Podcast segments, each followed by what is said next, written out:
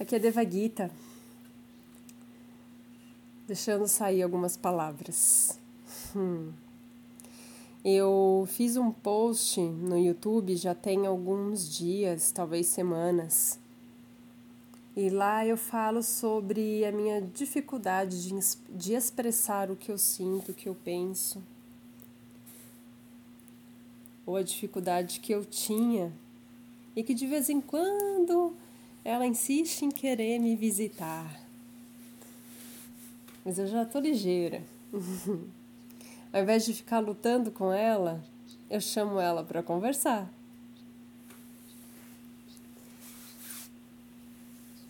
E o nome dela é vergonha, é medo, falta de coragem. Falta de confiança, a crença de acreditar que não é capaz, a ideia da separação. Isso tudo te afasta de quem você realmente é. E hoje eu postei um trechinho desse vídeo no Instagram. E agora há pouco eu recebi um comentário de uma moça num tom até assustado, por reconhecer que ela também viveu uma situação parecida com a que eu estou relatando no vídeo e que hoje ela é uma professora, mas que ela não consegue expressar. Ela não tem o poder de voz. Ela não consegue dizer o que sente, o que pensa.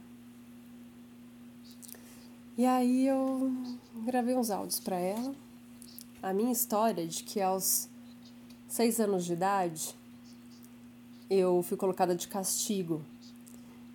Acho que talvez eu já tenha comentado essa história aqui antes. A professora colocou meu amiguinho de castigo. Aí eu olhei e eu falei: Não, não foi ele, foi o fulano que tá dando risada. E ela me colocou de castigo também. Já queria ser a salvadora do mundo, né? Indo lá ajudando amiguinho, a justiceira. Mas a questão é que naquele momento eu entendi que se eu falasse a verdade eu seria punida. Então eu criei uma crença.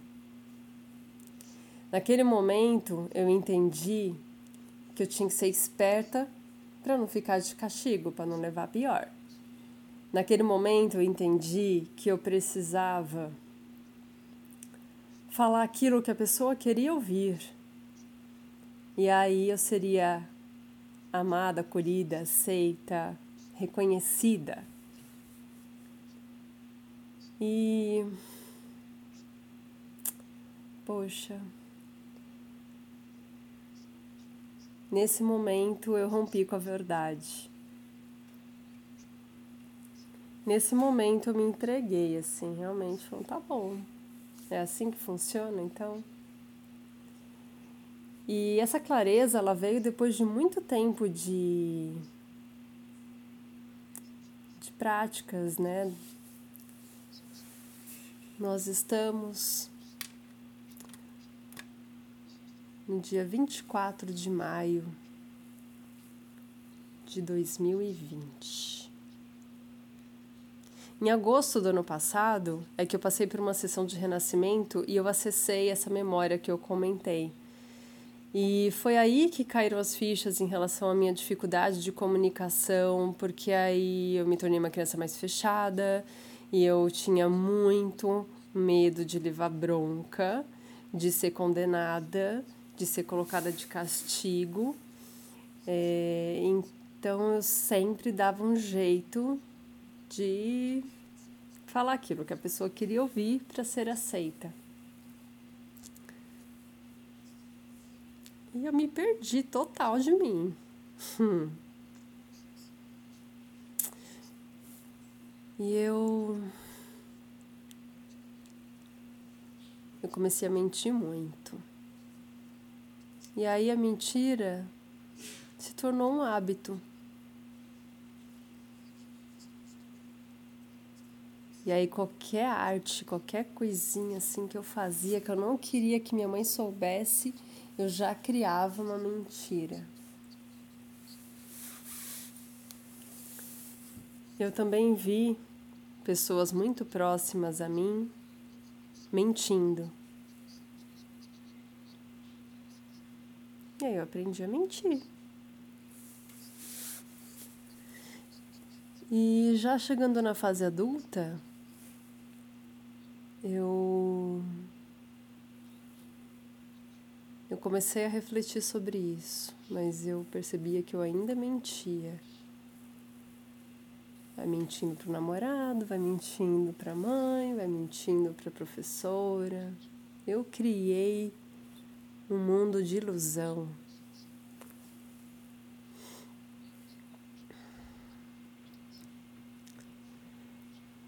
Demorou.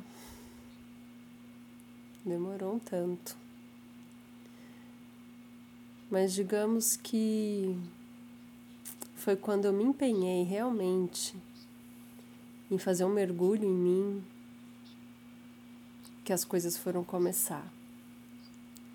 E aí os mergulhos foram ficando cada vez um pouquinho mais profundos. Hum. Quem é bem próximo a mim sabe que eu tenho uma coisa com a água, eu tenho um certo pavor.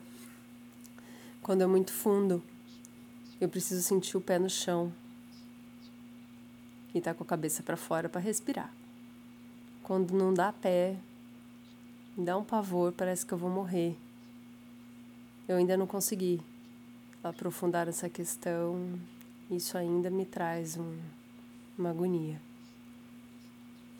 Um dia vai chegar e os, os entendimentos, enfim, a cura para essa questão. Na verdade, eu sinto que está bem próximo. E aí, gente, minha vida se tornou essa dificuldade de expressar e criar aquilo que não era real. E aí, eu conheci uma pessoa que eu apaixonei. E eu sabia que essa pessoa não gostava de mentira e eu já tinha né, a consciência de que eu fazia muito isso e eu queria mudar isso. Eu estava começando uma faculdade e aí eu fui conseguindo prestar atenção, fui conseguindo não mentir para uma pessoa específica, mas para outras eu continuava mentindo. e aí foi. E vivi uma vida, né, de muitas mentiras. É louco, mano. E assumir isso hoje é tranquilo. Hoje não me causa mais uma emoção que eu diria que é a pior de todas. Porque quando você sente para valer essa emoção, que já já eu vou falar, quando você sente isso de verdade, você quer sumir, você quer desaparecer. Foi assim que eu me senti porque as fichas caem de uma vez, assim, é uma raiz muito profunda que carrega muita crença junto. É a vergonha. Quando eu percebi que o que eu sentia era vergonha e que eu mascarava com tantas outras emoções, aí foi foda. Mas beleza. Os entendimentos foram chegando a dor foi aliviando. Ah, e aí é tão gostoso o gostinho dos entendimentos, das chavinhas que, se, que ganhamos e que viramos. E eu fiz muitas meditações para chegar nesse ponto com uma respiração circular eu tive que remover as camadas lá de cima para conseguir abrir uma porta maior. Tava cheia de entulho em cima. Eu eu, eu lembro, assim, né? Eu lembro de várias fases de quando eu comecei a olhar para essa questão e como que ela foi evoluindo. Eu já auxiliei outras pessoas que também tinham essa compulsão, digamos assim. E a meditação é fundamental. Se entregar para sentir e silenciar é fundamental. Muitos entendimentos em relação a isso começaram a se abrir de forma mais profunda, né, que foi quando eu cheguei na vergonha, foi num retiro de silêncio. Com o querido Prembaba. Gosto muito de muita coisa que ele compartilha. Gosto muito de ouvir Osho também. Ai, tem tanta, tem tanta coisa gostosa, tem tanta gente boa.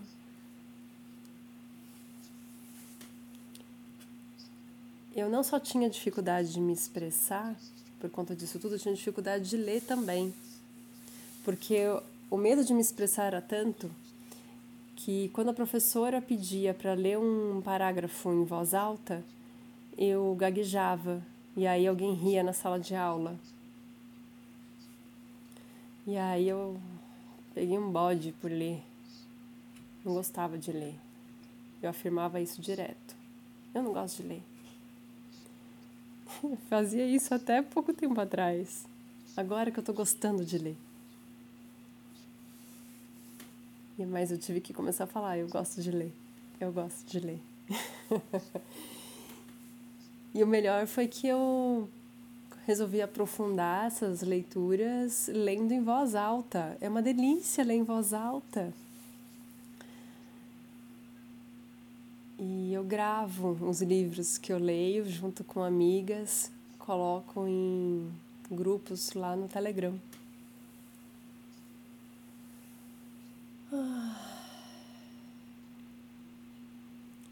Nós temos muitas crenças, muitas feridas, muitas dores do passado. Nós estamos na Terra vivendo uma experiência humana, terrena, num corpo físico que é composto por sete camadas, sete principais chakras.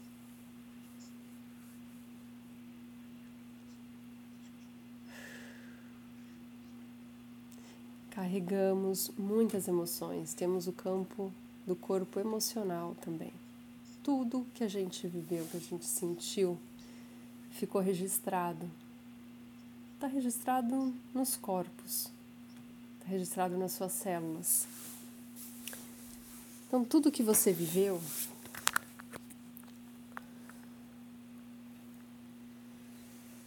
pode ser acessado novamente porque está aí. Só que, como somos seres espirituais também, no nosso corpo espiritual está ali registrado as frequências, né? O que, que a gente sente. E se existe, né, nesse campo, nesses corpos vibracionais, multidimensionais, se existe registros de emoções densas, É como se a porcentagem da sua luz diminuísse. Imagine uma luz que pode ficar de 1% escuro até 99% escuro. Ou seja, uma luz, né? 99% luz, 1% luz. E aí vai regulando essa porcentagem de acordo com a frequência das emoções que você tem, sente, que está registrada. Então, em algum momento você sentiu a dor do abandono. Isso é quase comum entre todas as pessoas. Aquelas que se desligam da fonte, né, que se desconectam da sua essência por alguma questão que viveu. No meu caso, eu citei essas histórias. quando a gente guardou ali medo, rancor, ressentimento, remorso, culpa, raiva, mágoa, isso tudo pesa tanto e causa algum abalo nos outros corpos. Então, se isso está no seu campo emocional, afeta o seu corpo mental, afeta o seu corpo espiritual, todos os corpos etéricos. Afeta o seu corpo físico. E quando chega no físico, chega em densidade, porque é matéria. Então isso vira uma doença. A doença é a somatização de emoções não resolvidas. Então, quando você passa pela experiência de uma doença, você deve conversar com ela, ver de onde é que ela vem.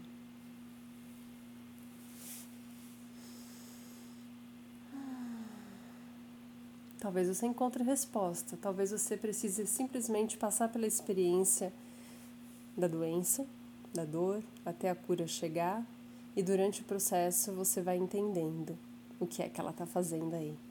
Ela está aí para te mostrar alguma coisa. E se você está por perto de uma pessoa que está doente, também tem alguma coisa para você aprender com tudo isso. Eu já estive e estou. Mais uma vez, estou entrando num processo onde novas chavinhas vão virar. Na verdade, todos os dias podem, né? A cada momento acontecer entendimentos, clarezas, viradas de chave. Isso que eu estou fazendo agora, por exemplo, é um exercício. Tem 17 minutos e 17 segundos que eu estou gravando gravando, simplesmente gravando, sem o intuito de ficar somente em um assunto, hum, sem ficar me preocupando muito com o começo, meio e fim, deixar sair as ideias porque elas vão se conectando. Daqui a pouco você vê uma rede, assim, uma teia toda preenchida.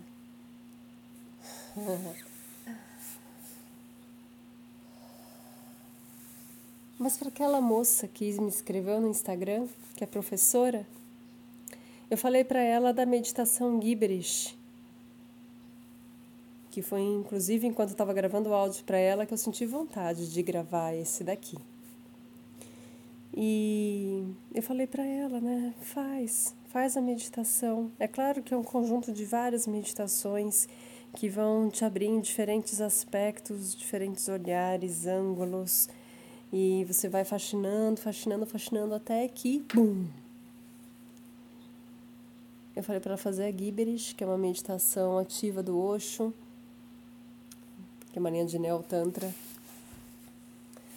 Você começa a falar, falar, falar, falar, falar num idioma que você não conhece. Você inventa um idioma na hora. Abalash, bricala, pacatupaxi, barapacatapá, paraquiapi, yaparaçu, caraçataraqui, amanaquarapatapariba. Você vai inventando um idioma novo.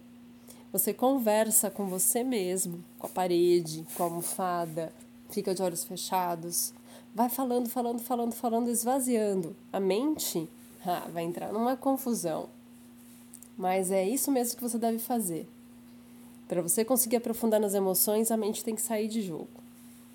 Volta teu ego para descansar um pouco e começa a ativar o seu poder de observação. Vai observando tudo o que está acontecendo com você. Observa como é a sua respiração, a maneira como você mexe o corpo, a maneira como você coloca a entoação na voz, a maneira como você expressa no, no rosto tudo que você está sentindo. E começa a falar, falar, falar, falar, falar, falar, falar, e deixa vir a emoção. Se bateu uma raiva e soca a almofada, expressa a raiva. Depois expressa o amor. Faz uma brincadeira, expressa a raiva primeiro, mesmo se você não estiver sentindo raiva. Como que é que você expressa raiva? Talvez você nem saiba expressar raiva. Soca uma almofada para valer. Depois você começa a abraçar a almofada e busca se conectar com o amor e expressar nessa língua o amor expressa. Fala, fala, fala, fala, fala, fala. E observa qual a diferença da maneira como você expressa a raiva e como você expressa o amor. Tem gente que quando faz essa prática parece que não muda nada. Aí você vai perceber que você tem uma certa dificuldade neste momento de expressar o que está sentindo ou você não está sentindo. E aí, quando eu comecei a vasculhar de forma mais profunda essa questão da mentira, dos padrões, da dificuldade de me expressar, foi depois que eu já tinha entrado no Tantra. E, e aí, no começo, nossa, eu percebi que eu não sabia era o que, que eu estava sentindo. Não é que eu não conseguia expressar o sentimento, a sensação, eu sequer conseguia perceber o que, que eu estava sentindo. Era, eu estava muito desligada, muito desconectada do meu corpo, era tudo muito automático, não refletia sobre nada. E aí, aos poucos, a coisa foi acontecendo e tal. Então, o Gibber chama das meditações que me ajudou nesse processo. Recentemente eu fui fazer e aí já veio uma outra coisa. Eu falei, nossa, meu, toda vez que eu faço sempre vem uma clareza. E ela me coloca muito em ação. Quando eu faço, geralmente vem um entendimento com tanta clareza que aí eu bum, vou e faço. E resolve. E aí aquilo que estava incomodando deixa de incomodar e você sente alegria, um gostoso no corpo, coração mais aquecido, leveza, harmonia.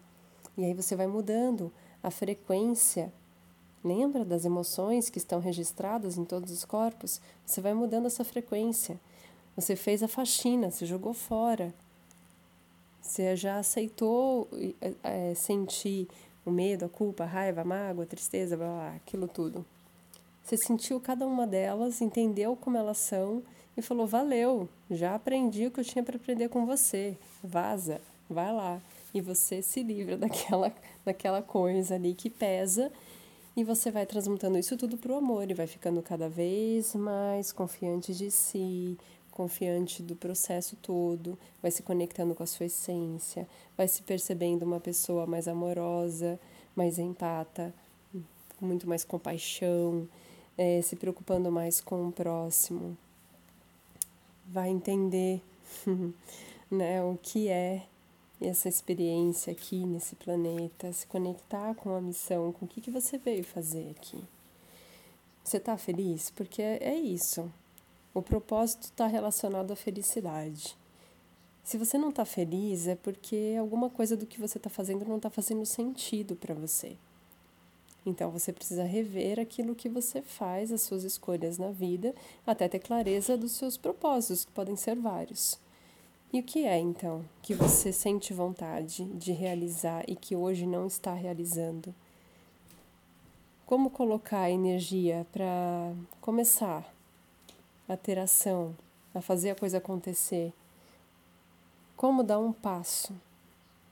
O importante é que você dê um passo. Caminha, se movimente.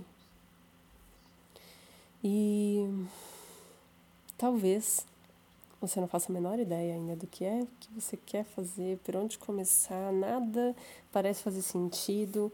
Tipo, você tá aí sentado, sem ânimo, sem vontade de fazer nada. Até faz algumas coisas, mas faz porque precisa, faz porque precisa pagar conta para sobreviver. E tá aí, dentro de um sistema infeliz, sente que tem ansiedade, muita preocupação, pensamentos negativos, se sente sozinho, tem medo, relações de posse, não de amor. Infelizmente, tem muitas pessoas que ainda estão sentindo tudo isso. Mas a gente está num tempo que é uma grande oportunidade, é um chamado muito forte esse atual, nessa pandemia. O que é que você veio fazer aqui? E aí, aos poucos, conforme você vai realizando várias práticas de meditação, as coisas vão ficando mais claras. Você vai encontrando respostas e vai aprofundando em cada emoção que se apresenta, camada por camada. E de repente você percebe que o mesmo assunto você refletiu, chorou e chegou em entendimentos diferentes, de camadas diferentes, por três práticas diferentes que você fez.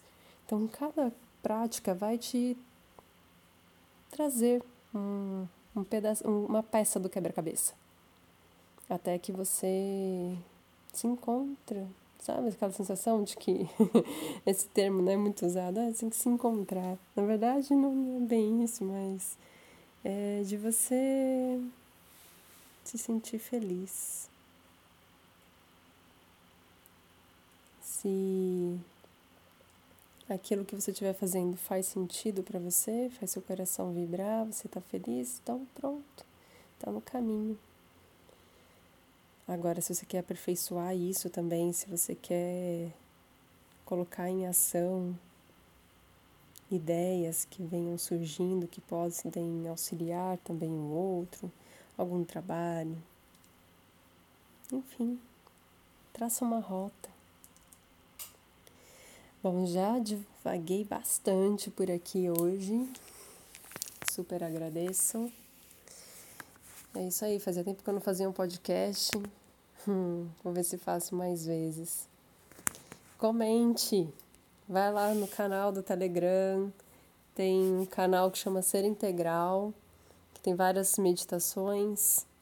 Tem um outro que é Ser Integral Autoconhecimento, que eu também falo sobre Tantra, outras práticas de terapia canal no YouTube, Devagita Sol, tem várias práticas. Essa meditação Giberish, inclusive, tem o um vídeo no YouTube que eu explico e tem é, o áudio já conduzido lá no Telegram Meditações. Então, é, você vai procurar por ser integral. E vou ver se eu consigo colocar uma legenda aqui abaixo, tá? Ai, ai, gostei de compartilhar. Comenta aí se você curte esse tipo de, de conteúdo desse jeito, assim, mais relax e que eu vou misturando um monte de assuntos para chegar em algum lugar ou não. um grande abraço, gratidão por me ouvir até aqui. Até breve.